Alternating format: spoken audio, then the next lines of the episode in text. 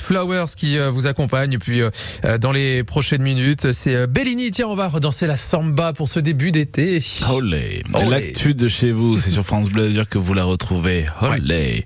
En plus, on peut vous la raconter en Issart. Oh là, bon allez. Et là, c'est Patrice Arnaudot qui euh, vient à nous. Bonjour Patrice. Bonjour Quentin, adieu ou lui amiqué. Bon, ça s'entend. hein, Des fois, quand on part en sucette, le soleil tape très fort en ce début d'été. On va revenir, tiens, d'ailleurs, sur un mot avec ces fortes chaleurs, le mot cagnard, tiens.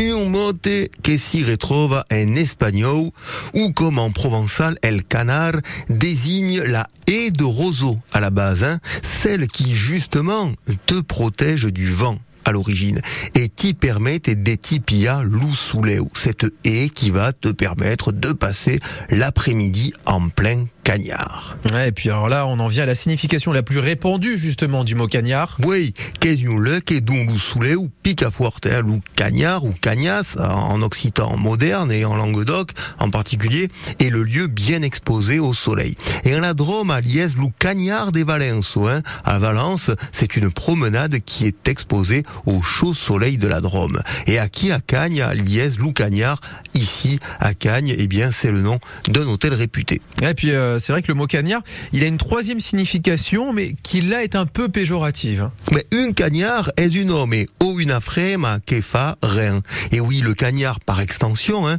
c'est le feignant, ou plutôt celui qui aime bien lézarder au soleil.